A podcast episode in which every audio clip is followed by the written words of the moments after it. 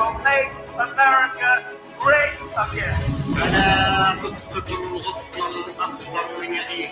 Abajo la dictadura imperial y que vivan los pueblos y la democracia y la igualdad en este planeta.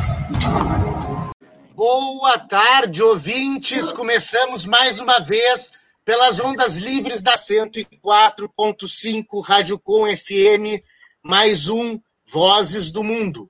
O programa que é um projeto de extensão vinculado à Universidade Federal de Pelotas. Eu sou o professor Fábio Duval, apresentador desse programa, coordenador desse projeto, professor de Relações Internacionais da Universidade Federal de Pelotas.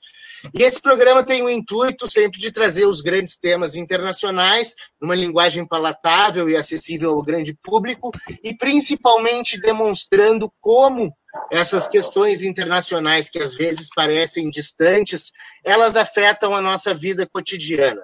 Nada mais exemplar do que o momento que a gente está vivendo dessa pandemia, né? Que inclusive, né? Eu tive notícias recentes agora que há novas ondas na própria Coreia do Sul, enfim, na Europa, na Espanha, na própria China, né? Então fala-se até de uma cronicidade dessa doença. Mas isso não é o tema para agora. Hoje nós temos, eu gostaria de agradecer, primeiramente, a Rádio Com, obviamente, né, por esse espaço.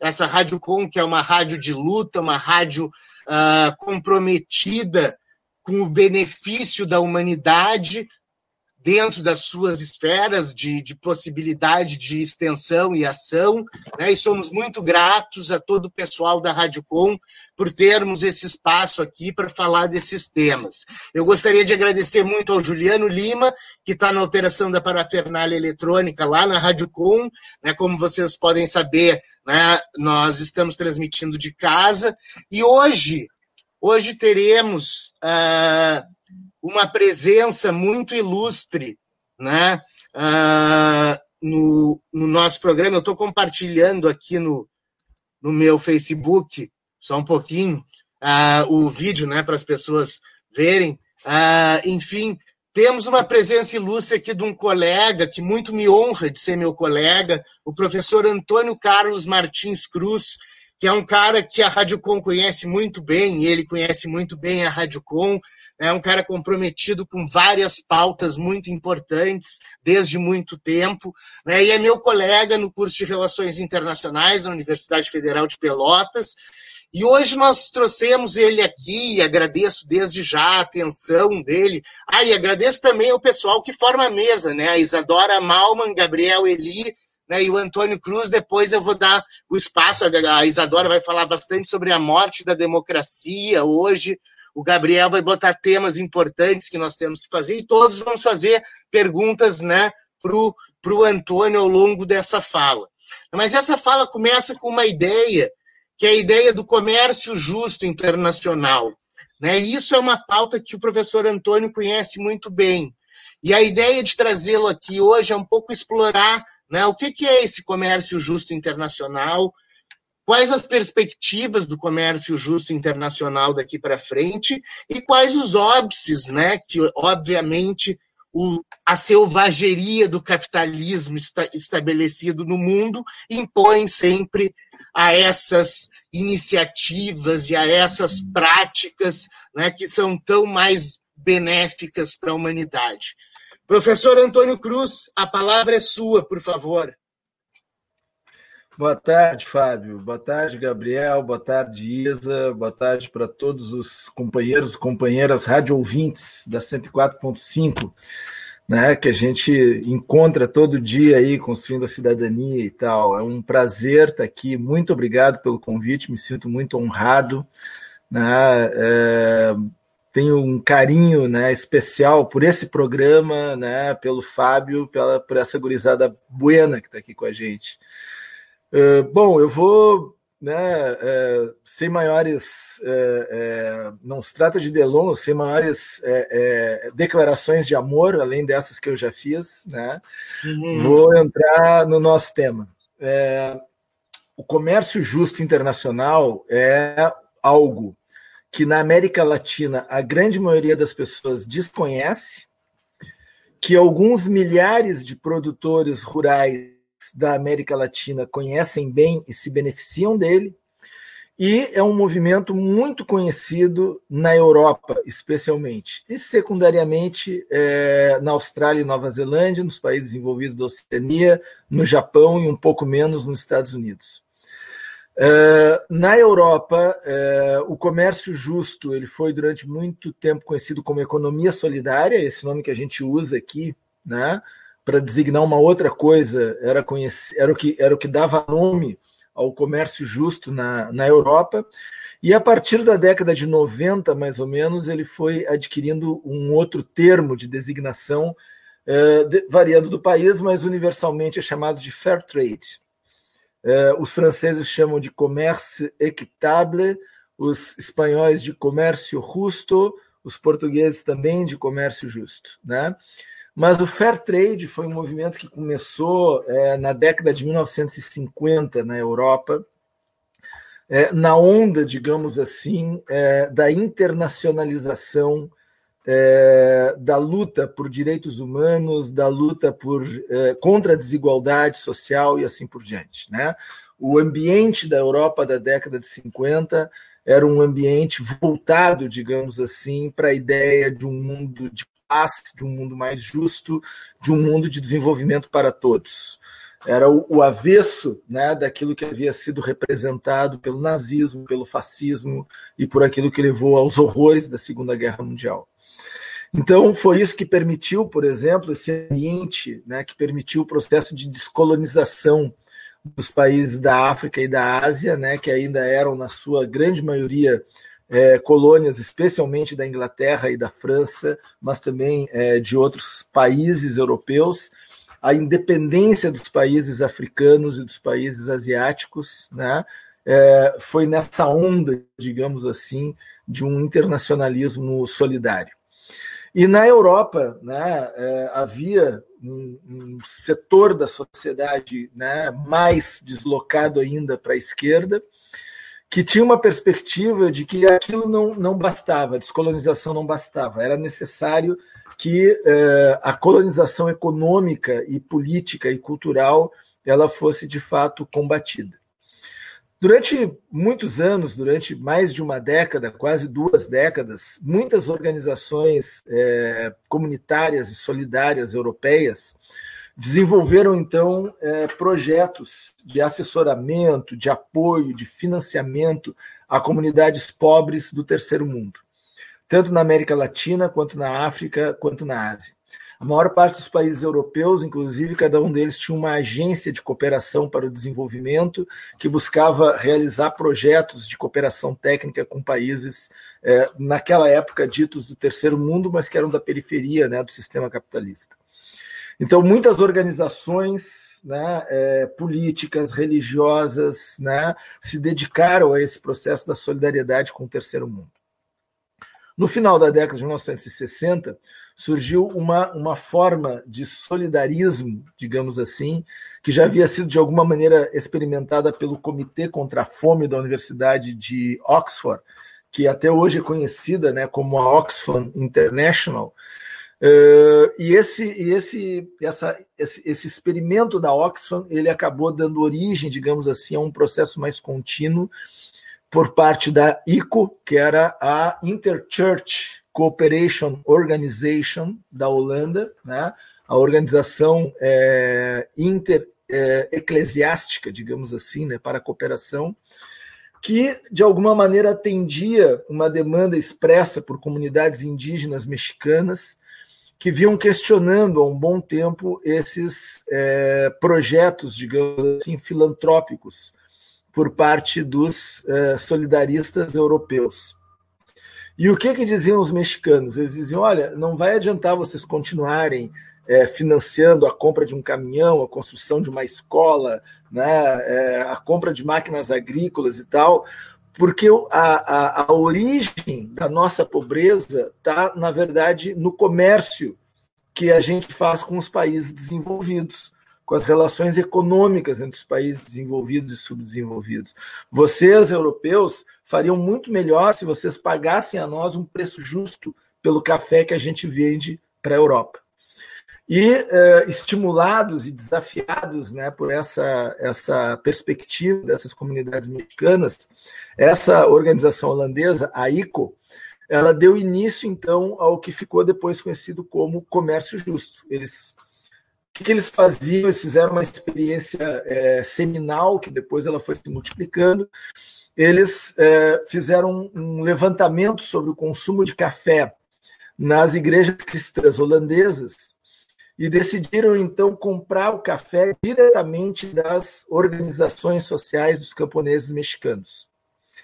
E ao fazer isso, né, eles descobriram que não descobriram, eles na verdade comprovaram aquilo que já se sabia, né? Que os ganhos da exportação do café pelas comunidades mexicanas ficavam basicamente na mão dos intermediários, especialmente das indústrias que beneficiavam o café na Europa. E o que, que eles passaram a fazer então? Eles decidiram, os, os, os, os compradores holandeses decidiram pagar o café a um valor quase três vezes superior ao valor de mercado, do mercado internacional do café. Mas como a compra era feita diretamente, o beneficiamento do café na Holanda era feito por empresas é, é, pertencentes a pessoas das igrejas holandesas, eles conseguiam vender o café na Holanda, o café das comunidades indígenas mexicanas, pelo mesmo preço que o café custava nos supermercados, porém remunerando os produtores mexicanos com um valor três vezes superior ao do mercado internacional.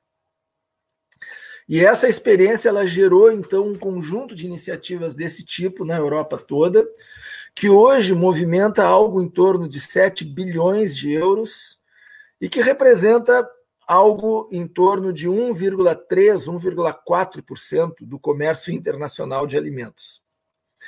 Mas esse processo do comércio justo ele foi se aperfeiçoando ao longo do tempo. E uma das coisas que passou a vigorar, primeiro, primeiro a Europa ela se tapou de é, World Shops, que é como são conhecidas as lojas de comércio justo. Né? Ou seja, são lojas em que, quando tu entra, e existem praticamente todas as médias e grandes cidades europeias, várias, de diferentes organizações, e quando tu entra lá, tu encontra café da Nicarágua, encontra chá do Ruanda, encontra banana de El Salvador, encontra artesanato do Nepal, encontra produtos do mundo inteiro. Né? E o objetivo das World Shops, dentro desse esquema do, do comércio justo, é justamente permitir que os é, consumidores europeus solidários com o terceiro mundo direcionem os seus gastos para produtos que garantam aos produtores do terceiro mundo uma remuneração e uma qualidade de vida melhor. Essa é basicamente a ideia né, do comércio justo. E à medida que esse processo foi andando, isso foi desdobrando um conjunto de coisas que hoje estão dentro da nossa vida e que a gente não, a grande maioria de nós, não tem nenhuma ideia de que isso começou com o comércio justo europeu. Por exemplo, a ideia do consumo responsável. A ideia do consumo responsável, de eu preferir comprar produtos orgânicos ao invés de produtos com agrotóxicos, de eu comprar dos produtores locais ao invés de comprar no supermercado, de eu preferir as organizações e a compra direta das organizações de, agricultores do que fazer isso, por exemplo, através de um, de um, um macro atacado qualquer. Isso que a gente chama de consumo responsável começou lá com o comércio justo europeu. A ideia da certificação que hoje a gente tem no Brasil, na né, certificação de orgânicos. O que começou a acontecer? O comércio justo, à medida que, o, que esse, esse pagamento, esse prêmio né, eh, em dinheiro, ele era maior para os agricultores do comércio justo, muita gente no terceiro mundo resolveu pegar carona nessa história. E aí o comércio justo criou então um selo que existe até hoje, que é o selo Fair Trade, que a gente às vezes encontra aqui ali Outro dia eu fui comer numa, num, num, restaurante de beira de estrada, ali perto de Canguçu, e tinha ali uma, uma, uma máquina de sorvetes, né? Com uma marca que eu realmente não me lembro o nome, agora eu gostaria de me lembrar, talvez algum de vocês conheçam, e estava lá o selo do Fair Trade. Ou seja, o que, que significava? Que os produtos que eram utilizados para produzir aquele sorvete, eles eram originados da compra de organizações de agricultores, de pequenos agricultores no terceiro mundo e assim por diante. Então, hoje o selo Fairtrade ele é reconhecido, as últimas pesquisas indicam que um entre cada três europeus reconhece o selo Fairtrade e sabe o que, que ele quer dizer. Então, é, esse, esse processo né, que vai envolvendo é, organizações coletivas de produtores, organizações coletivas de consumidores dedicados ao consumo responsável, estruturas internacionais de compra e venda baseadas em outros parâmetros diferentes do mercado internacional. Tudo isso é um processo que, nesse momento, evidentemente, ele impacta pouco a economia global, mas ele impacta muito e, de, de modo geral, inconscientemente, na maioria das pessoas, as suas opções de consumo, de vida, de forma de organização e assim por diante. Então, é, o comércio justo, né? Estou aqui é, explicando 0,2% de tudo que se tem para discutir e debater a respeito desse tema, que ele é bastante amplo, né?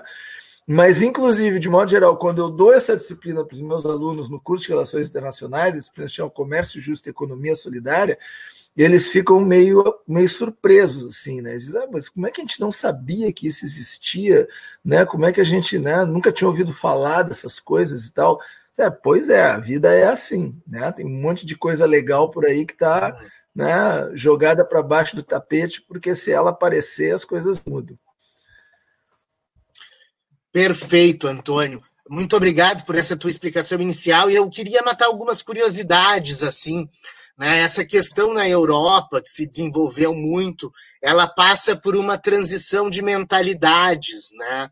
E eu acho que no Brasil a gente pode ter começado a viver, e tu és um artífice dessas coisas, com, com as tecnologias solidárias, com aquelas, aqueles teus projetos que tu desenvolve na, na universidade, é um pouco de uma mudança de mentalidade, que vai desde a questão do respeito ao próprio corpo, a nossa casa enquanto a gente está na Terra, até o respeito ao outro, ao corpo do outro, à vivência do outro, né, no sentido da remuneração justa de quem produz as coisas.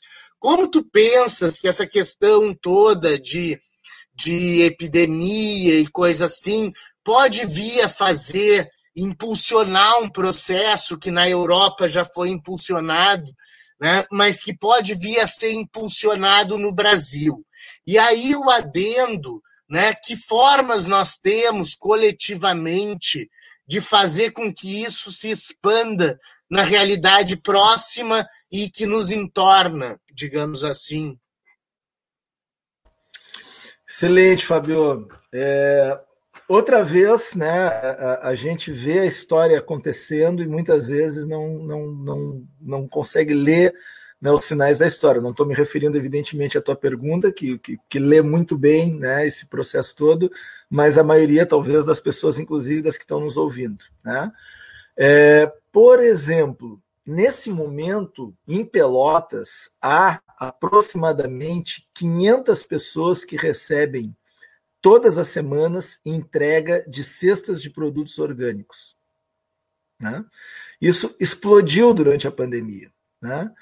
Porque antes da pandemia começou a haver um movimento, que já é um movimento que aqui no Brasil ele dura, nesse momento, quase 20 anos, mais ou menos, mas que se intensificou muito nos últimos 10 anos, né?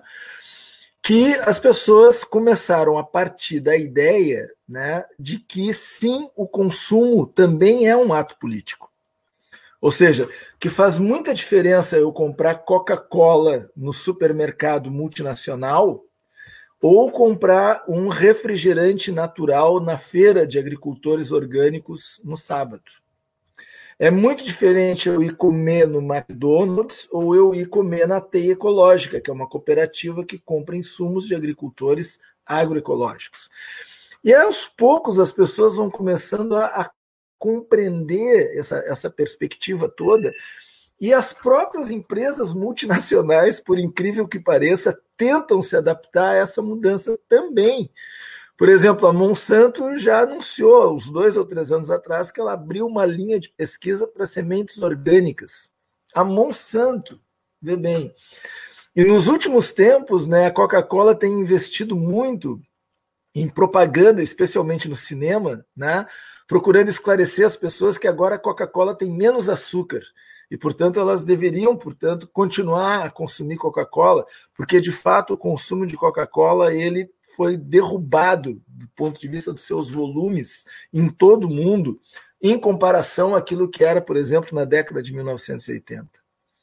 Então, alguns anos atrás, as pessoas começam a perguntar: puxa vida, se os consumidores europeus, que têm um padrão é, é, de vida, né, um padrão econômico de, de, de remuneração mais alto, eles conseguem remunerar bem os produtores é, do terceiro mundo, porque as pessoas que moram no Brasil, na Argentina, no México, na Colômbia e que têm uma remuneração também mais, é, mais alta, porque são países é, de grande desigualdade social, por que, que a classe média, que tem consciência desses processos, etc., não opta por fazer esse mesmo movimento no sentido de é, realizar o comércio justo localmente?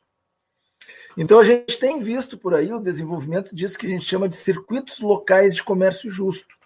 Ou seja, as, é a mesma ideia do comércio justo, só que ao invés de um consumidor holandês comprar café mexicano, é um consumidor gaúcho que está comprando café mineiro. Ou é um consumidor carioca que está comprando trigo gaúcho.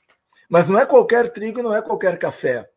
É o café dos pequenos agricultores familiares produzidos de forma agroecológica, com respeito à comunidade local, com respeito ao meio ambiente, né, numa condição é, de proximidade, de igualdade de gênero, porque a trabalhadora, a agricultora, ela também recebe, entendeu, parte da remuneração, se não a metade da remuneração que é paga pelo café, ou seja, tem um conjunto de critérios que é, estão colocados para esses produtores para que eles possam participar desse processo de, de, de, comercialização. E aí, então, esses elementos que eram elementos desse comércio justo internacional, eles passam a valer localmente também. E nesse momento, na pandemia, eu, eu asseguro para vocês, esses processos, eles explodiram. Explodiram de forma quase que inconsciente da maioria das pessoas. Porque as pessoas, elas pararam para pensar e chegaram à seguinte conclusão: olha, primeiro, eu preciso cuidar da minha saúde, porque se eu não cuidar da minha saúde, se eu for hipertenso, se eu for diabético, se eu tiver num grupo de risco, a possibilidade de eu ser infectado é maior e a possibilidade de eu ter consequências graves em função disso é maior ainda. Segundo elemento, né? Eu não quero ir no supermercado, não quero ir no supermercado, o supermercado vai estar cheio de gente e eu não quero, entendeu, me, me, me, me contaminar, eu não eu, eu quero. Então, isso de alguma maneira empurra as pessoas né, em direção a uma forma que eu considero né, ainda rudimentar, eu diria, de, de consumo responsável, que é o primeiro, o primeiro passo, o primeiro degrau do consumo responsável, que é quando a pessoa se dá conta que o tipo de consumo que ela faz faz mal para si. Nesse momento, milhões de pessoas pelo mundo inteiro e no Brasil estão percebendo isso. Depois, existe agora um, um conjunto de campanhas que, inclusive, até o Sebrae está nisso, né? que eu acho muito interessante, de compre local. Compre local.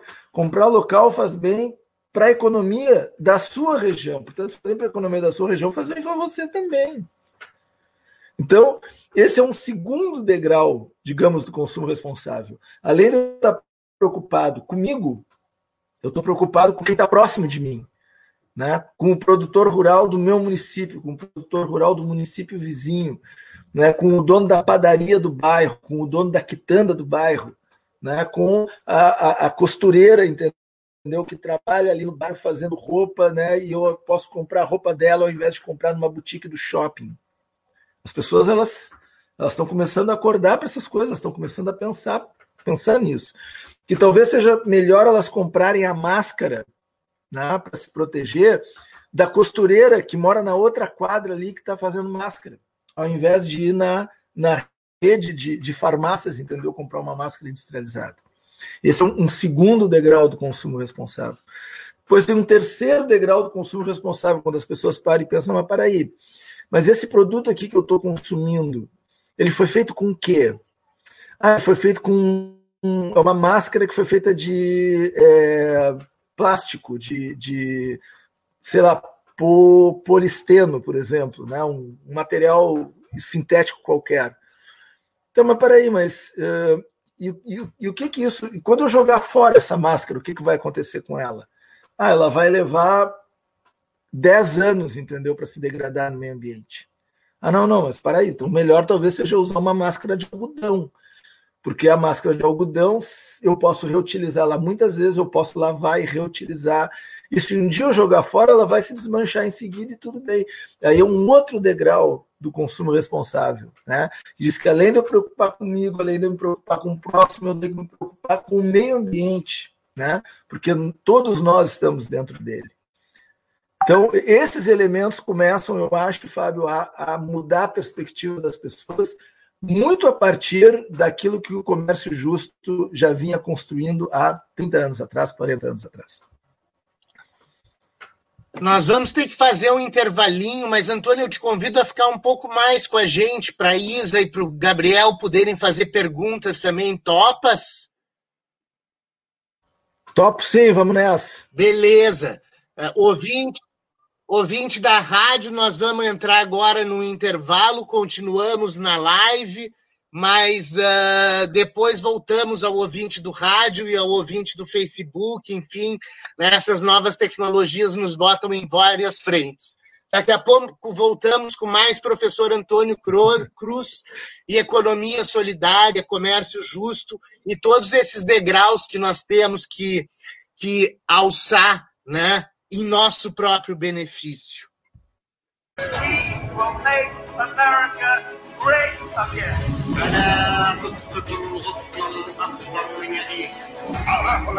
Imperial que democracia este planeta. Estamos de volta com Vozes do Mundo no segundo bloco. Continuamos com o professor Antônio, Mar... Antônio Carlos Martins Cruz, falando sobre a questão de economia solidária, comércio justo, e o professor Antônio estava explicando um pouco sobre os degraus que a gente vai ascendendo conforme vamos aderindo ao comércio justo, que tratam-se de preocupações com o coletivo e com nós mesmos. Tu poderias desenvolver um pouco mais o que tu estava falando, Antônio?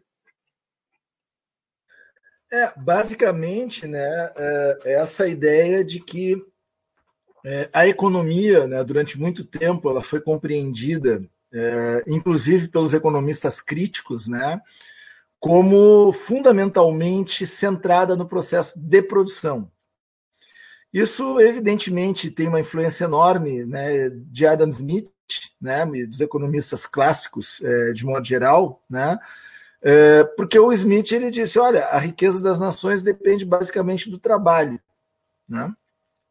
E uh, partindo disso, né, o processo de produção ele é o start, digamos assim, nessa perspectiva, a partir dessa perspectiva, o processo de produção ele é o start do processo econômico. Uh, os economistas clássicos, então, de modo geral, eles é, trabalharam com a ideia de que o processo econômico ele tem quatro momentos, né? Um momento produtivo, um momento distributivo, um momento de consumo e um momento de acumulação. Ou seja, após a produção, essa produção precisa chegar às pessoas. E não só do ponto de vista geográfico, do ponto de vista dela percorrer as estradas e chegar nos locais de consumo, mas também do ponto de vista social. Algumas pessoas se apropriam de uma parte maior da produção e outras pessoas de uma parte menor da produção total. Então, esse processo de distribuição ele chegou a ser eh, também, de modo geral, estudado em função das desigualdades sociais. Depois, o processo de consumo ele foi, era visto pelos economistas clássicos praticamente como um processo de derivação da distribuição. Ou seja, eu consumo aquilo que eu recebo. Se eu sou pobre, recebo pouco, eu consumo pouco. Se eu sou rico, eu recebo muito no processo de distribuição, eu consumo muito. E o processo de acumulação é aquele processo de seguinte: olha, de tudo que eu recebi, deduzindo aquilo que eu consumi, o que, que me resta para poder investir? E o meu investimento é capital que me pertence. Portanto, a gente tem aí o processo de acumulação. Hoje, a gente consegue perceber que todos esses momentos do processo econômico eles derivam é, formas de sociabilidade completamente diferentes. Ou seja, vou pegar o exemplo da teia ecológica. Né? Se eu sou trabalhador da teia ecológica, quando chega no final, a teia ecológica é uma cooperativa. Quando chega no final do ano e a teia ecológica faz o seu balanço, eles descobrem que eles tiveram lá uma sobra, digamos, de 50 mil reais, os trabalhadores eles podem escolher se eles vão distribuir entre eles esses 50 mil reais ou se eles vão investir esses 50 mil reais. Se eles resolverem investir esses 50 mil reais, o investimento que for feito pertence a todos. Portanto, esse processo de acumulação que está acontecendo aí, ele é um processo de acumulação coletivo. Ele não é um processo de acumulação individual, ele é um processo de acumulação social. Depois, do ponto de vista do consumo, que também tem a ver com movimentos internacionais, né? e que estão relacionados ao comércio justo. A partir da década de 70, se inaugurou também na Europa um movimento de boicote aos países, às economias dos países com regimes autoritários. Então, por exemplo, houve na Europa um boicote contra produtos argentinos durante o período da ditadura militar. Houve um boicote contra produtos da África do Sul durante o período do apartheid. Há hoje vários boicotes contra os produtos israelenses em função é, do conflito é, palestino-israelense. Né? Então, é, quando eu escolho que eu não vou consumir um produto de um determinado lugar, porque aquele lugar ele está tratando mal as pessoas daquele lugar, e eu vou escolher o produto então de um outro lugar, bom, e a gente está vendo isso agora exatamente nesse momento com o problema do acordo comercial União Europeia-Brasil. Qual é o problema do acordo União Europeia-Brasil? A opinião pública europeia diz para os seus governos: não queremos acordo com o Brasil. Por quê? Porque o governo Brasil, do brasileiro impulsiona a destruição da Amazônia. Portanto, se os brasileiros, se as empresas brasileiras vierem vender produtos aqui na Europa, nós vamos boicotar esses produtos, nós não vamos comprar esses produtos. E aí o que, que o governo brasileiro precisa fazer? Precisa voltar atrás no seu discurso destrutivista e precisa ir lá o vice-presidente dizer: não, para aí, estamos tratando disso, nós vamos resolver, não é bem assim, vamos devagar e tal, botar panos quentes. Por quê? Porque os europeus se deram conta que o consumo é uma escolha, é um processo político. Ao, de, ao decidir o que, que a gente vai comprar e o que, que a gente não vai comprar, a gente está mandando sinais né, para os produtores, mandando sinais para os investidores, mandando sinais para o mercado, mandando sinais para o governo. Então, hoje, por exemplo, a gente tem um país como a Dinamarca, que tem uma meta de, em 2025, ter 100% dos seus produtos agrícolas comercializados na Dinamarca orgânicos. Não é pouco. Hoje, 20% do mercado eh, europeu de alimentos, eh, e são lá, né, são 450 milhões de pessoas na União Europeia, 20% do mercado europeu de alimentos é de orgânicos. E aí, à medida que esse processo ele vai, digamos, é, é, é, entrando, se, se, se, né, se, se esparramando né, pelo tecido social, o processo ele, ele, ele começa a mudar, ele começa a. a um, um, outro grau, por exemplo, a gente, eu vinha falando de graus né, de, de consumo responsável. Um primeiro grau é aquele né, que eu trato de mim. O segundo grau é aquele que eu trato dos produtores que estão ao meu redor. O terceiro grau eu trato da minha relação com o meio ambiente. Um quarto degrau, né, eu posso, por exemplo, me permitir é, estabelecer uma estrutura de consumo associada com outros consumidores. Que existe aqui em Pelotas, inclusive, né? através, por exemplo, da Associação Bem da Terra. Né? Não, olha, a gente, para não pagar muito caro o produto que a gente quer comprar, mas que a gente quer que o produtor seja bem remunerado, nós constituímos então a nossa própria organização e essa própria organização dá conta de sustentar os custos entre o produtor e o consumidor, de maneira que a gente não precise pagar tão caro, mas que esse pouco mais caro que a gente paga melhore muito a vida é, do produtor que está recebendo. Então, são elementos, são processos né, que, a gente vai, que a gente vai olhando, que a gente vai vendo e vai percebendo que há aí uma mudança que é uma mudança invisível, talvez subterrânea, mas, é que é, mas que é perceptível. Eu queria fazer uma pergunta, aproveitando essa questão, inclusive, da rede Bem da Terra, que me parece que o, corporat... que, que, o, que o cooperativismo e o associativismo, principalmente entre produtores e na sua relação com consumidores, é essencial em todo esse processo.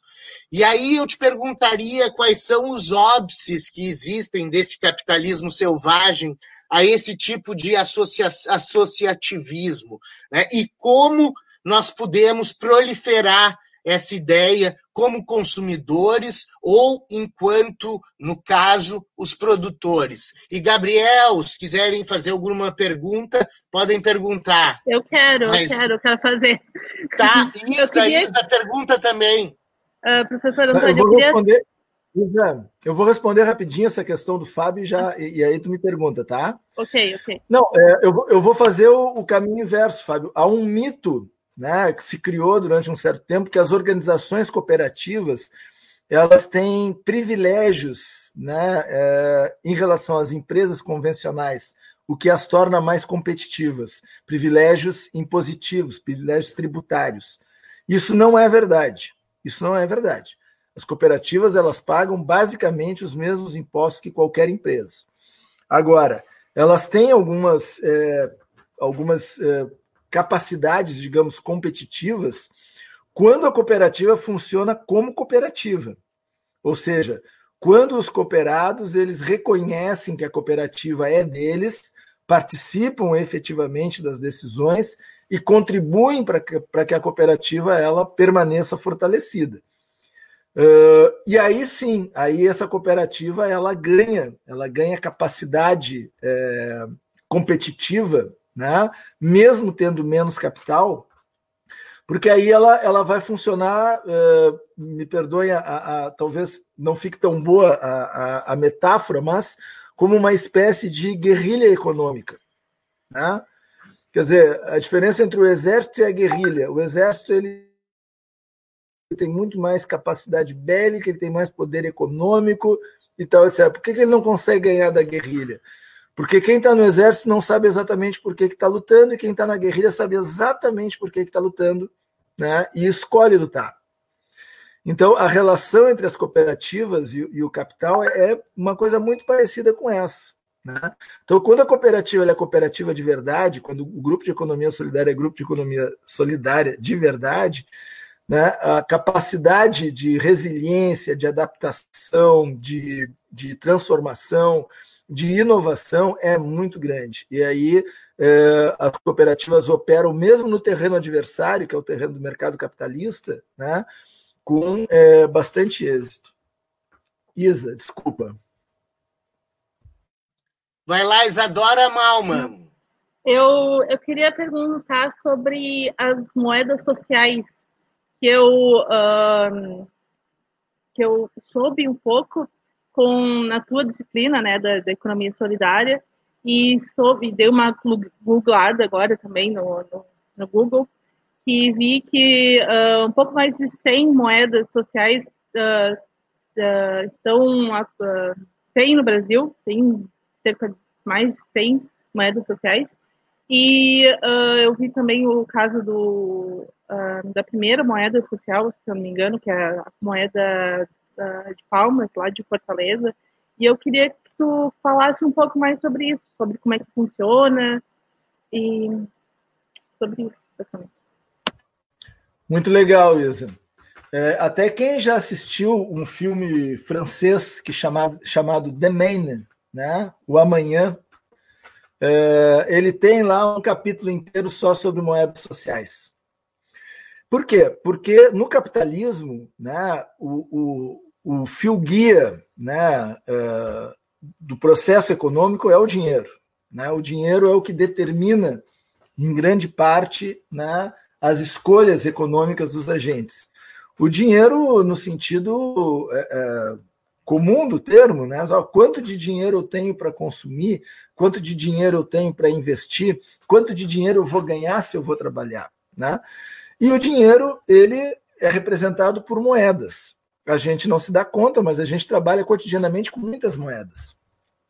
Por exemplo, quando eu recebo um cheque de alguém e passo esse mesmo cheque para outra pessoa, e essa outra pessoa aceita o cheque, o cheque virou moeda.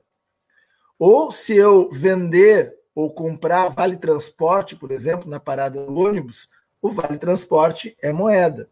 Né? Se eu tiver com o meu cartão de crédito, né, o meu cartão de crédito é moeda. A gente usa muitas formas de dinheiro e de moeda embora todas elas precificadas sempre na moeda oficial, que no caso do Brasil é o real.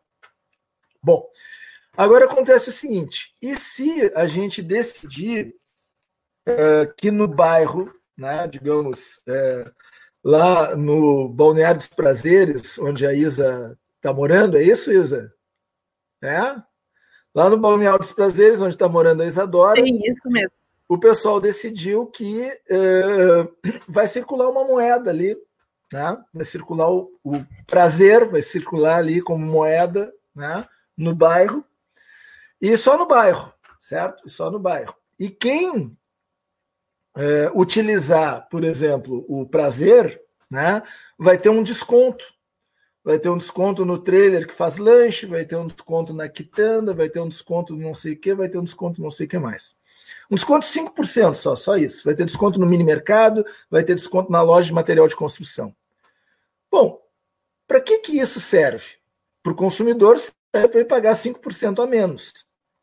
E para o é, comerciante, serve para ele evitar que essa pessoa não gaste esse dinheiro no Laranjal, ou não gaste esse dinheiro no Areal, ou não gaste esse dinheiro no centro da cidade, gaste esse dinheiro lá no Balneário dos Prazeres.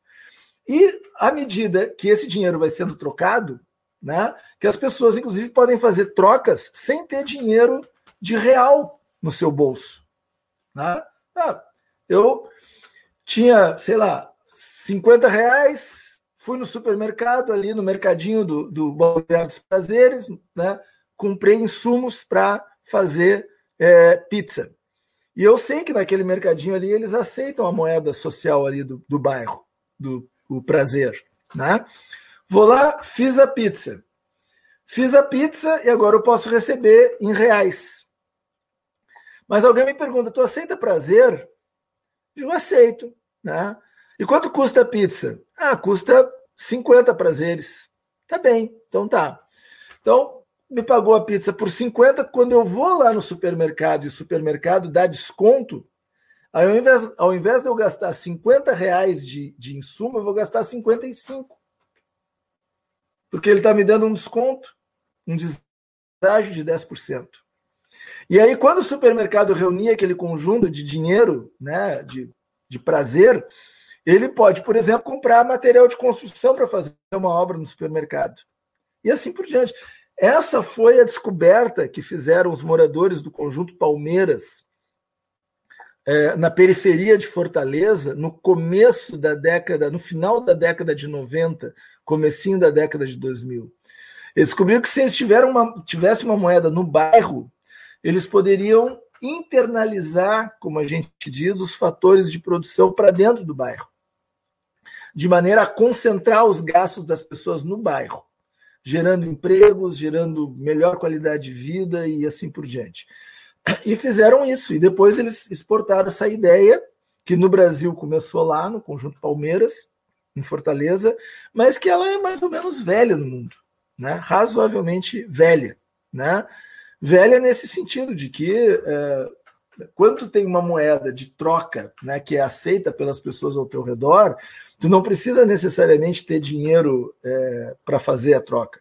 Tu pode pegar uma comunidade como a que eu moro aqui no interior de Morredondo, por exemplo, tem gente que planta ver, que, que colhe verdura, tem gente que é, produz queijo, tem gente que trabalha com leite, tem gente que trabalha com é, artesanato, tem gente que trabalha com batata, tem gente que produz é, outras coisas. Só que essas pessoas elas têm dificuldades de trocar umas com as outras. Por quê? Porque não necessariamente quem produz batata quer comprar hortifruti, e não necessariamente quem produz hortifruti quer comprar leite. Né? Mas, se elas tivessem moeda, elas poderiam fazer essas trocas. Então, elas precisam, cada uma delas, vender os seus produtos e receber reais, para poder comprar das outras aquilo que querem comprar. Se houvesse uma moeda que né, o morro, por exemplo, né, as pessoas podiam usar a moeda morro né, para viver, em vez de morrer. Ou seja, para fazer essas trocas né, e garantir as suas, as suas melhores possibilidades, digamos assim, de, de trocas dentro desse pequeno mercado que seria que é essa comunidade que hoje tem cerca de 6 mil habitantes em Morredondo. Existe uma cidade no Brasil hoje, por exemplo, que é Maricá, no estado do Rio de Janeiro, em que aqueles servidores públicos que aceitam receber Maricá como parte do seu salário, recebem parte do seu salário em Maricá. E assim por diante. Né? Então, é... e inclusive, isso é uma coisa que a gente ainda está estudando e discutindo, né? teoricamente, digamos assim. Eu venho levantando essa questão com alguns colegas e tal, a necessidade da gente ter uma moeda internacional especificamente para o comércio justo internacional. É... Bom, fico por aqui, depois eu, eu vou adiante. Ah. Acho que o, Gabriel também queria fazer uma pergunta. Isso, o Gabriel quer fazer uma pergunta e eu já deixo uma dica para Isadora Malman aí, que pode ajudar a implementar uma moeda aí no Balneário dos Prazeres, um lugar tão especial. É, boa tarde, Fábio. Boa tarde, Isa. Boa tarde, professor Antônio. Boa tarde também a que está nos ouvindo. Muito obrigado por mais uma vez receber em sua casa. Fique com a gente. É você que nos acompanha né, pela, pela 104.5, pelo Facebook, pela, pelo site da rádio, www.radiocom.org.br, pelo aplicativo Radiosnet e pelos aplicativos de podcast. Professor Antônio, a minha pergunta era o seguinte: eu gostaria que o senhor explicasse. É, esse, um, um, sobre um tópico que eu, inclusive, vi em uma das suas disciplinas, que é sobre é, o sistema de copyleft, que, que, eu, é, que é usado assim, como um contraponto ao copyright. E também uh, não, uma dúvida que, uh, que surgiu aqui nos comentários, que o César Lima de Mello gostaria que, que o senhor explicasse sobre a pedagogia da autogestão. César de Lima de Melo, baita abraço, meu camarada, é, meu vizinho, meu amigo, eu posso dizer. Uh, então, vou começar pela questão do, do Gabriel sobre o copyleft, né? Buenas, existe um movimento internacional que cada vez. Bom, hoje, para junho de 2020, estava marcado na, em Barcelona, né? Um fórum social mundial temático que era chamado de Economias Transformadoras. Esse Fórum Mundial Temático das Economias Transformadoras, ele pretendia é, aproximar, e era essa palavra que estava sendo utilizada, aproximar quatro movimentos econômicos alternativos que existem no mundo hoje. A economia solidária, a agroecologia, a economia feminista e o movimento dos comuns. O que, é o movimento dos comuns? O movimento dos comuns é um fenômeno também econômico, político, social, que ocorre em muitos lugares, que também é antigo, mas que não se reconhecia como um movimento, que diz respeito à, à organização das pessoas é, para tratarem de coisas que são comuns a elas e que o mercado não é capaz de dar conta e que o Estado não está dando conta ou também não é capaz de dar conta. Desse exemplo mais básico. É uma praça no bairro, entendeu, que está lá descuidada e que está lá atirada. E aí os vizinhos se reúnem e dizem assim, vamos tomar conta dessa praça aqui, não é possível. Faz anos que a gente pede para a prefeitura resolver, a prefeitura não resolve, né? Alguém já teve a ideia de pedir para uma empresa adotar, a empresa veio, fez uma reforma e depois a praça ficou atirada de novo. Não sei o que. Vamos nós nos juntar aqui e resolver o problema da praça. Isso é um, é um movimento. Né? Um outro movimento, por exemplo, é aquele da, da, da defesa, por exemplo, da Lagoa dos Patos, uma coisa muito mais ampla. Né? Bom, dezenas de milhares de pessoas é, vivem em torno da Lagoa dos Patos.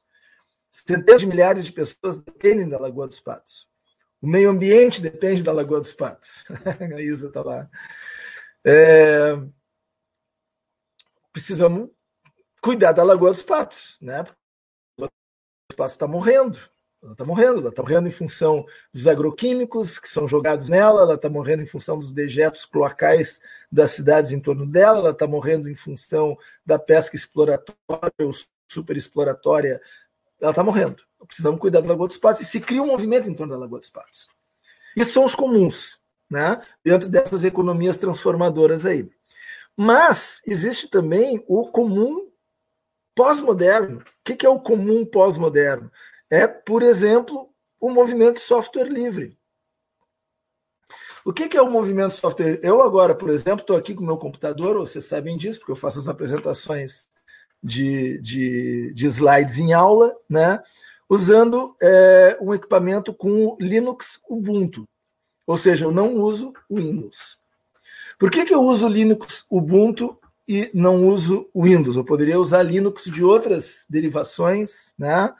é, como Fedora, por exemplo, o Daemon, enfim, mas uso o Ubuntu, que é a minha preferência.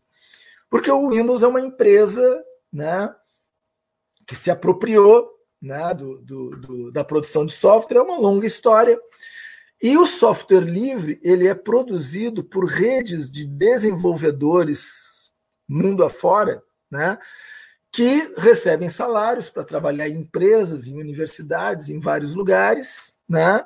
E que, ou nas horas vagas, ou sendo pagos para fazer exatamente isso, eles desenvolvem software que vai ser distribuído gratuitamente para quem quiser utilizar. Que é o caso do Ubuntu, né? que é o caso do Mozilla Firefox, que é o navegador que eu utilizo, que é o caso é, da suíte é, LibreOffice, né? que tem um editor de texto, uma planilha de cálculo, um apresentador de slides, e todos esses softwares são distribuídos gratuitamente. Eles são produzidos gratuitamente? Não. As pessoas que estão desenvolvendo o software estão recebendo esse dinheiro de algum lugar. Mas aí tem uma questão: quando o software fica pronto, ele não pertence ao Bill Gates, não pertence à Microsoft, não pertence nem ao menos ao desenvolvedor, porque o desenvolvedor já foi pago para desenvolver o software. Portanto, ele não tem que continuar recebendo, entendeu, dinheiro para isso. E aí, então, se criou essa, essa conformação que o, que o Gabriel falou, que é o chamado copyleft, né? que é a alternativa do copyright. O que, que é o copyleft? O copyleft, ele hoje ele já está é, também é, abrigado do ponto de vista legal em praticamente todos os países do mundo, porque se criou uma rede de comuns, né? que é a rede Creative Commons.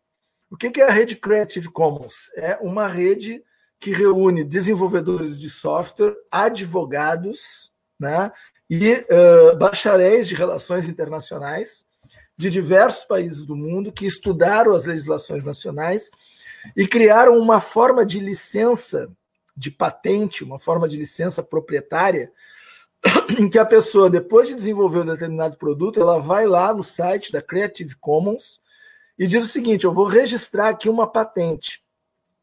E a minha patente ela diz o seguinte: que qualquer pessoa pode utilizar esse produto aqui que eu produzi, esse software. E que quem quiser modificar esse software para uso próprio deverá indicar a origem do insumo que ele utilizou e, mais importante, deverá também registrar o seu desenvolvimento na condição de uma Creative Commons.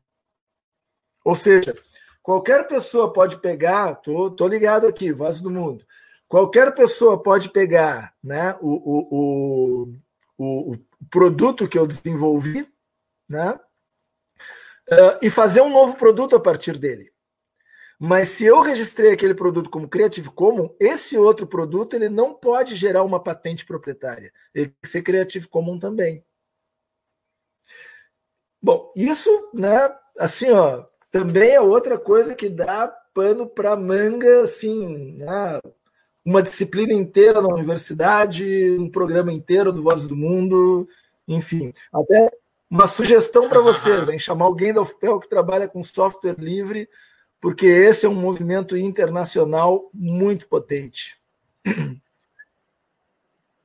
Boa, muito obrigado, Antônio. Uh, muito obrigado, queria... Isadora, pela pergunta, Gabriel, pela pergunta. Não, eu Isadora, falar fala. que uh, a produção dos banners e chamadas do Vozes é feito por um software livre, que é o GIMP, que eu uso para fazer. Eu Perfeito, então o Vozes do Mundo também está. O, o Vozes do Mundo também está ligado né, nessas tendências tão benéficas para a humanidade. Professor Antônio, sem palavras para agradecer, muito obrigado, muito obrigado por todos os esclarecimentos, muito obrigado pela amizade, por tudo, né, pelo coleguismo, né? E o Vozes do Mundo está sempre aberto para ti, tu sabes disso. Eu que agradeço, gente boa. Baita abraço. Valeu. Até mais. Valeu. Tchau, tchau. Obrigado. Tchau, tchau.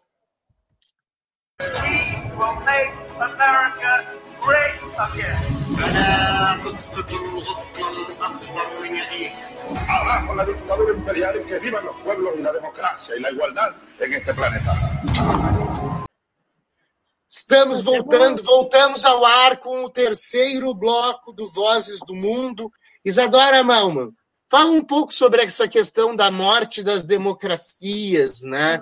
Nesse momento tão nevrálgico, né, para a gente entender tudo isso. É, eu vou falar as, primeiramente eu vou falar as fontes, né, que eu que eu pesquisei, que eu e que eu ainda estou lendo, né, sobre. É, uh, eu comecei a ler esse livro, Como as Democracias Morrem, do Steven Levitsky e do Daniel Ziblatt, são dois professores de Harvard que falam sobre os processos de morte das democracias atualmente, que não é mais uh, como golpes militares, mas sim pela própria democracia. E é um tanto, é um tanto, uh, como é que eu vou dizer? É um tanto tendencioso esse livro, porque uh, como bons cidadão, cidadãos dos Estados Unidos, né, eles não falam sobre o papel dos Estados Unidos nas, nas ditaduras uh, Chile, nas, uh, tem uma frente no Chaves, na Venezuela, mas eles não falam também do, dos interesses do, dos Estados Unidos no petróleo da Venezuela, né? Então é meio é meio tendencioso, mas serve muito como uh, como base para pesquisar por que, que as democracias estão tão frágeis atualmente. Eles, inclusive, têm um, quatro principais indicadores de comportamentos autoritários. Um, primeiro é a rejeição das regras democráticas do jogo, e eles fazem uma série de, de, de questões, de perguntas, como, por exemplo, candidatos rejeitam a Constituição ou expressam disposição de violá-la, sugerem a necessidade de medidas antidemocráticas, como cancelar eleições, violar ou suspender a Constituição, proibir certas organizações ou restringir direitos civis ou políticos, buscam lançar mão ou endossar o uso de meios extra-institucionais, mudar o governo, como golpes militares, insurreições violentas ou protestos de massa destinados a forçar mudanças do governo, tentam minar a legitimidade das eleições, recusando, por exemplo, aceitar resultados eleitorais dignos de crédito. A segunda, a negação da legitimidade dos oponentes políticos. Escrevem seus rivais como subversivos ou opostos à ordem constitucional existente. Afirmam que seus rivais constituem uma ameaça, seja à segurança nacional ou ao modo de vida predominante, eu vejo uh, muito dessas questões, uh, eu vejo Bolsonaro, né? Muito dessas questões. Uh, sem fundamentação, escrevem seus rivais partidários como criminosos, cuja suposta violação da lei ou de fazê-lo desqualificaria sua participação na, na arena política? Sem fundamentação, sugerem que seus rivais sejam agentes estrangeiros, pois estariam trabalhando secretamente em aliança com ou usando um governo estrangeiro, com frequência o governo inimigo, só pensar no, no fato da, do, do Bolsonaro falar tanto em usar o argumento tanto uh, sobre o comunismo, né? Uh, terceiro, tolerância ou encorajamento à violência. Esse não dá para dizer que não tem Bolsonaro no meio. Né? Tem quaisquer laços com gangues armadas, forças paramilitares, milícias, guerrilhas ou, outra, ou outras organizações envolvidas em violência ilícita? Capaz que não, né? Patrocinam, patrocinaram ou estimularam eles, eles próprios ou seus partidários ataques de multidões contra oponentes? É só ver o Bolsonaro, não, não foi o Bolsonaro que disse, foi sobre a invasão dos, nos, nos, nos hospitais. Acho que foi o Bolsonaro que disse, né? não sei, não, não me lembro. É tanta coisa que eu não me lembro endossaram taticamente a violência de seus apoiadores, recusando-se a condená-los e puni-los de maneira categórica. Elogiaram ou se recusaram a condenar outros atos significativos de violência política no passado, em outros lugares do mundo. Só ver o Bolsonaro exaltando a tortura, né? exaltando a Ustra, o, o, o, Eduardo Bolsonaro falando em AI-5, o general Heleno falando em AI-5, que, que, a gente vê que, essa, que essa pergunta realmente vale para o Bolsonaro. O, quarto ponto é a propensão a restringir liberdades civis de oponentes, inclusive a mídia. Apoiaram leis ou políticas que restringam liberdades civis, como expansões de leis de calúnia e de difamação ou leis que restringam protestos e críticas ao governo ou certas organizações cívicas ou políticas.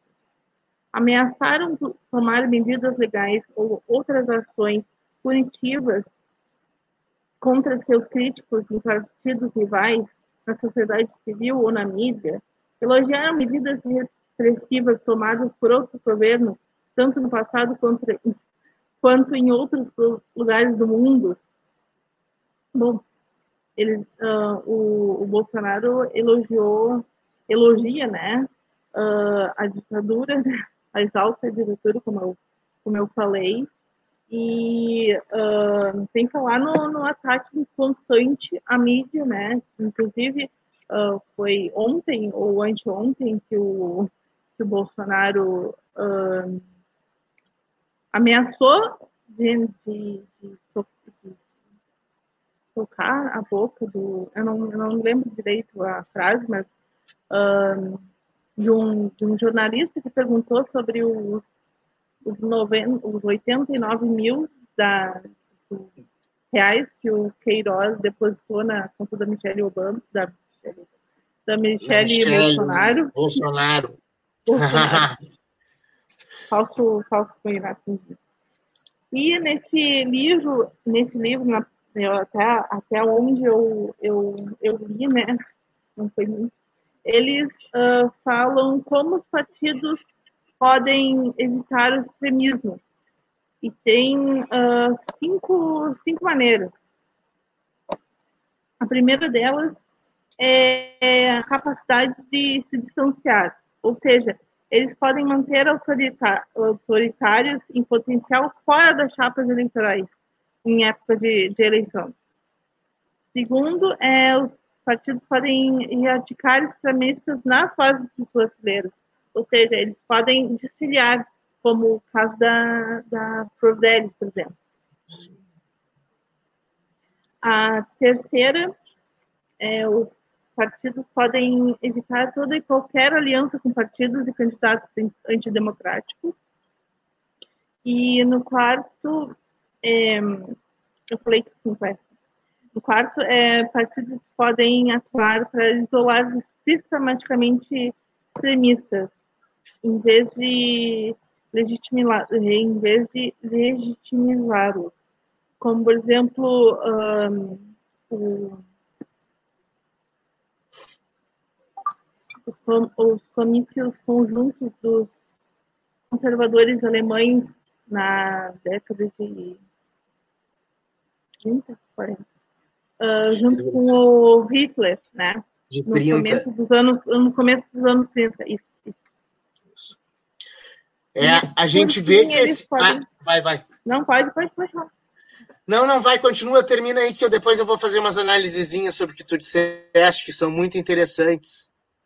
Não, e por fim, eles podem ahn, eles podem forjar uma, uma frente única para derrotar né, o, o, autoritarismo.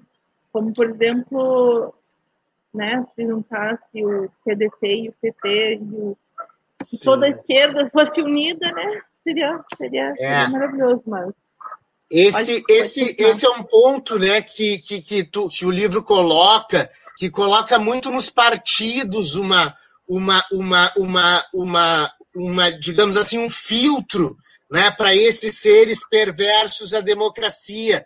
Mas às vezes a gente vê no Brasil, por exemplo, que os partidos estão entregues exatamente a essas figuras, e como é o caso do próprio partido do Bolsonaro, que utilizou aquela figura para poder se projetar enquanto partido, né? E agora a gente vê o Bolsonaro tentando criar até um novo partido, porque aquele não aguentou os extremismos dele, né? E tem algumas outras situações assim que a gente vê no mundo, e uma delas que me parece muito emblemática é o caso da Bolívia, né? Em que se tentou deslegitimar o Evo Morales, deslegitimar com base no preconceito étnico, principalmente, ou seja, no racismo, na verdade, que é uma prática de extrema direita, se evocou uma, uma, uma, um arranjo legislativo que não foi um golpe propriamente dito, né? Como tenta se arranjar no Brasil ou em outros lugares, né? Esse arranjo legislativo para legitimar a entrada de alguém que é contrário à democracia. E aí a gente entra numa questão muito importante que a democracia não é só a vontade da maioria. A democracia é a busca do bem coletivo. Não é uma numérica maioria que pode interferir no bem coletivo, uma vez que esse bem coletivo esteja assentado nas consciências das pessoas que conformam essa democracia, né? Então isso é uma questão muito importante e a democracia, como a gente conhece, claro que a gente tem a democracia grega lá, mais de dois mil anos, mas a democracia, como a gente conhece hoje, é um fenômeno fundamentalmente desenvolvido a partir do liberalismo do século XIX, foi graçando seus caminhos até, principalmente, com a ingestão de novos temas, nessas últimas três ou quatro décadas, né, se tornou um processo mais plural, assim, no sentido né, do entendimento que a gente tem hoje sobre a democracia. Eu gostaria de, se vocês me permitirem, um pouco antes da gente ir se encaminhando para o final e dar algumas notícias, só para pegar um gancho, eu queria ler um poema de um, de um poeta americano do século XIX chamado Walt Whitman, que escreveu sobre a democracia no momento em que a democracia se estabelecia nos Estados Unidos. Ele era um sujeito que vivia longe da sociedade, era homossexual, era muito muito perseguido por isso, né? E eu gostaria de ler esse poema que se chama A ti, ó democracia de Walt Whitman. Venha, farei o continente indissolúvel, farei a mais esplêndida raça sobre a qual o sol jamais brilhou. Farei divinas terras magnéticas com o amor dos camaradas, com o amor de toda a vida dos camaradas. Plantarei o companheirismo copioso como as árvores ao longo de todos os rios da América e ao longo das margens dos grandes lagos e por todas as pradarias. Farei cidades inseparáveis, cada uma com os braços em volta do pescoço da, do, da outra pelo amor dos camaradas, pelo másculo amor dos camaradas. A ti, isto de mim, a democracia, a fim de servi-la, ma femme. A ti, a ti estou trinando estas canções. Então, esse foi o poema A Ti, a Democracia, do Walt Whitman, né? um momento assim para a gente pensar né? já que a Isadora estava falando dessa questão da morte das democracias, a gente vive um mundo cada vez mais obscurantista, né? Uh, em que líderes da extrema direita estão cada vez mais se pronunciando, e um caso que eu quero trazer antes uh, do, do final desse programa, até vou passar a palavra para o Gabriel, é o caso da prisão do Steve Bannon, né? Que é, na verdade, o grande articulador republicano da extrema-direita americana com a extrema-direita latino-americana, a qual está associado o Bolsonaro. Isso não é uma coisa que eu estou inventando aqui. O próprio Eduardo Bolsonaro, nas suas publicações em redes, em redes sociais, se regozija do fato de que ele é amigo do Steve Bannon, ele segue o Steve Bannon, o Steve Bannon é o seu guru. Gabriel Eli, fala um pouco sobre essa prisão do Steve Bannon. Isadora, fala não, aí. Não, não, só, só antes do, do, Gabriel, eu só queria uh, pontuar uma coisa. Uh, se vocês, uh, se os seus ouvintes, telespectadores, não, não, não viram, ouviram muito, não, já viram há muito tempo, vejam O Dia que Durou 21 Anos. É um documentário que tem completo no YouTube e uh, a gente vê as semelhanças de, da ditadura de 62 para hoje. É, é, é, é, assim, ó, absurdo as mesmas coisas, as mesmas estratégias usadas pelo, pelos Estados Unidos. E aí eu deixo a pergunta: será seria o Sérgio Moro um novo Lincoln Gordon? Gordon? Pois é, o Sérgio Moro, o Eduardo Bolsonaro fazendo papel de Lincoln Gordon e o Steve Bannon fazendo o papel de um reinaugurador da velha Operação Condor que aconteceu lá nos anos 60 e que foi responsável pela criação de caras muito malévolos como o general brilhante Ustra, que é tantas vezes uh, uh, festejado pelo, pelo presidente Bolsonaro. Vai lá, Gabriel Eli. Então, né? Quem. Então, uh, para o ouvinte está se perguntando, né? Quem é Steve Bannon? Ele é, né? Como o Fábio disse, ele foi, né? Uh, um, um, grande estrategista, né? O grande estrategista da campanha presidencial, né? Do, do, do Donald Trump. Ele era estrategista-chefe do governo. É, ele foi é, detido na, na, na, na quinta-feira, junto com umas outras três pessoas que foram acusados de fraude para doadores da, da campanha. É, que ele é, foram acusados de enganar doadores e de, de, desviar recursos arrecadados pelo movimento é, We Build the Wall, né? aquele que, que conseguiu arrecadar mais de 25 milhões de dólares para construir o tão famigerado muro na fronteira com o México.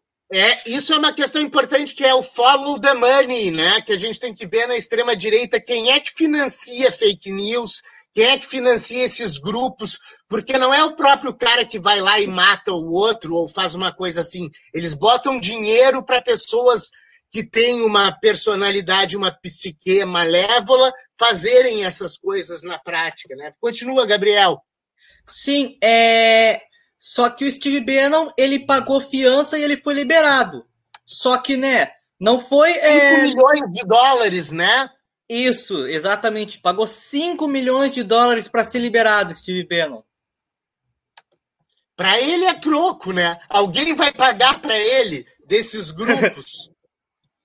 é, eu também tô achando.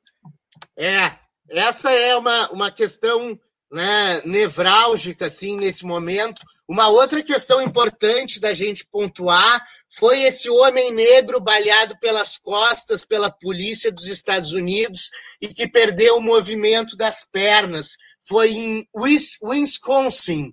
A, a cidade é na, na alguma coisa, agora eu me esqueci o nome da cidade, mas foi em Wisconsin, de novo, uma, uma ação policial violenta, racista, porque era um homem negro, né, que mesmo e, e covarde, né, porque ele foi baleado pelas costas. Foi, né? então, foi em Kenosha. Foi, Kenosha, é, Kenosha. Eu sabia que era um nome meio estranho, assim, deve ser é. um nome meio indígena americano, Kenosha. É. Mas é. uh, foi baleado pelas costas, e isso tem gerado a amplificação de vários protestos que estão se levantando nos Estados Unidos e o Donald Trump e vários e vários governadores estão botando a Guarda Nacional, que é uma das coisas mais à direita que existe nos Estados Unidos, que é uma força formada por cidadãos, na maior parte WASP, White Anglo-Saxon Protestant, branco anglo-saxão protestante, né? E que são essas forças que eles dizem que vão defender as estruturas essenciais desses marginais que estão destruindo as coisas pelas ruas, né? Então a gente volta à questão do racismo, né, Isadora?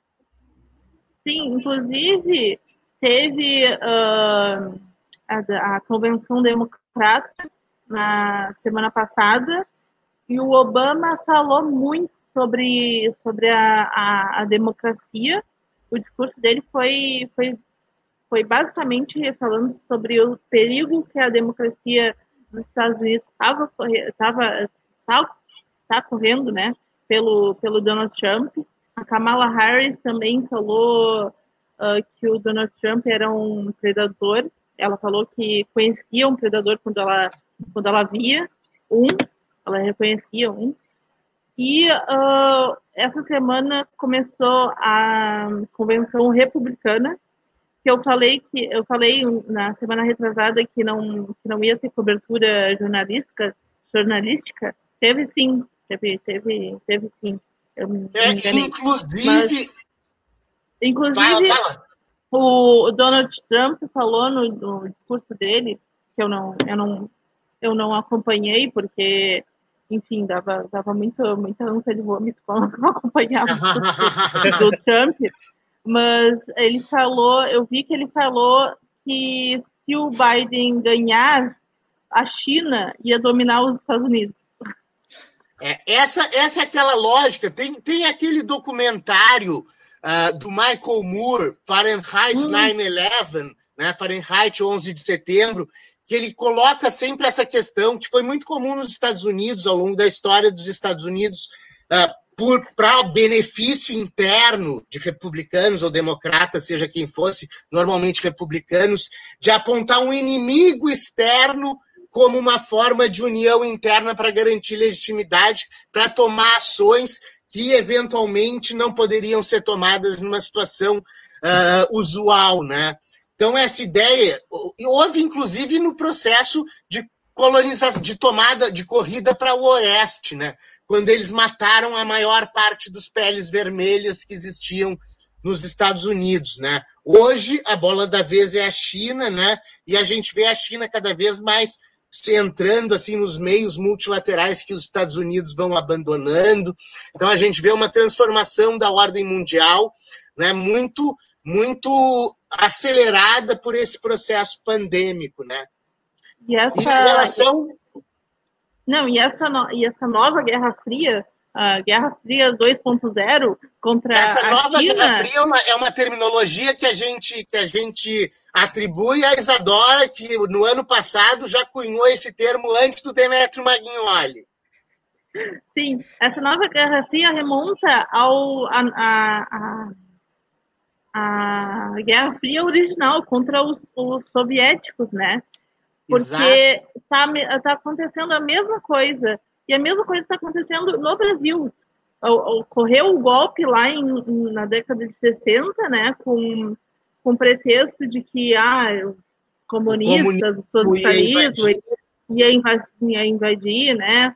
E agora, em 2018, dois anos atrás, ocorreu a mesma coisa. Exatamente, vez, essa questão de levantar o comunismo. Foi, só que dessa vez foi com, não foi com um golpe militar, foi através da própria democracia. Exatamente, esse é o grande perigo, porque uh, essas, os... essas inteligências malévolas elas vão criando novas formas de dominar, e às vezes essas novas formas de dominar, dominar as pessoas nem sentem que estão sendo dominadas, né? Parece que está tudo muito bem, quando na verdade está tudo muito errado. Nesse Como as Democracias Morrem, eles falam exatamente isso. A erosão da democracia é quase imperceptível, porque eles exatamente. fazem tudo pelas, pelas beiradas, entendeu? Eles fazem exatamente. tudo, tudo escondidas. É só ver o, esse, essa reunião de 22 de maio que o que o Bolsonaro chamou com o Augusto Heleno, com o Ramos e com Sim. outro general que eu, não, que eu não lembro direito, que eles queriam intervir no, no STF. Exatamente, ou seja, derrubar todas as instituições democráticas né, que existem no Brasil. Nós vamos nos encaminhando para o final, né, nós vamos nos encaminhando para o final. Eu gostaria de passar a, a última roda de palavra para vocês. Isadora, não esquece de dar lá os links todos para a gente poder ser ouvido depois. Gabriel Eli e Isadora Malman, por favor. Pode falar, Gabriel. É, uh, eu gostaria de, então de agradecer a todos né, que, que, que, nos acompanharam hoje, agradecer ao Juliano, que operou a parafernália eletrônica, ao professor Fábio e a Isa, né, porque foi mais um programa bárbaro, assim, de, de, de, incrível que foi. Também ao professor Antônio, né, que teve aqui com a gente os dois primeiros blocos.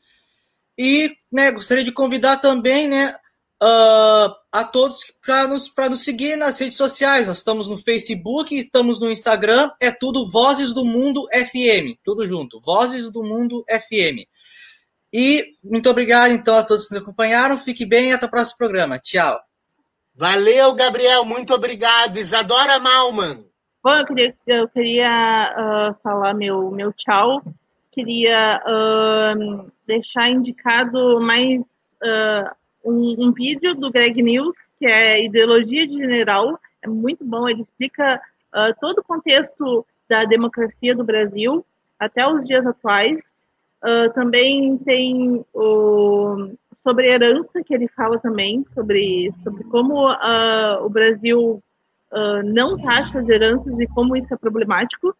E a gente está no Spotify também, que é o Voz do Mundo, é toda sexta-feira, eu tento, eu tento fazer, se não, se não sai na sexta, sai no sábado. E um, eu queria deixar um grande beijo para o Antônio também, que uh, foi esclarecedor esse programa e queria dizer que, que, o, que ele, inclusive, foi quem indicou o dia que durou 21 anos. Beleza, muito obrigado. O Vozes do Mundo vai partindo agora com a sua nave. Né? Eu agradeço muito aos tripulantes, Isadora Malman, Gabriel Eli. Agradeço muito a presença do professor Antônio Cruz, um grande amigo, um grande lutador pelas causas sociais, pelas causas justas, né? E o Vozes do Mundo agradece o ouvinte, agradece o ouvinte sempre pedindo, em primeiro lugar, que se cuidem, que se cuidem. Nós já temos quase 120 mil mortos, né? Então, se cuidem, se cuidem muito. E eu desejo a todos, do fundo do coração, dessas almas que estão todas aqui, paz, e bem.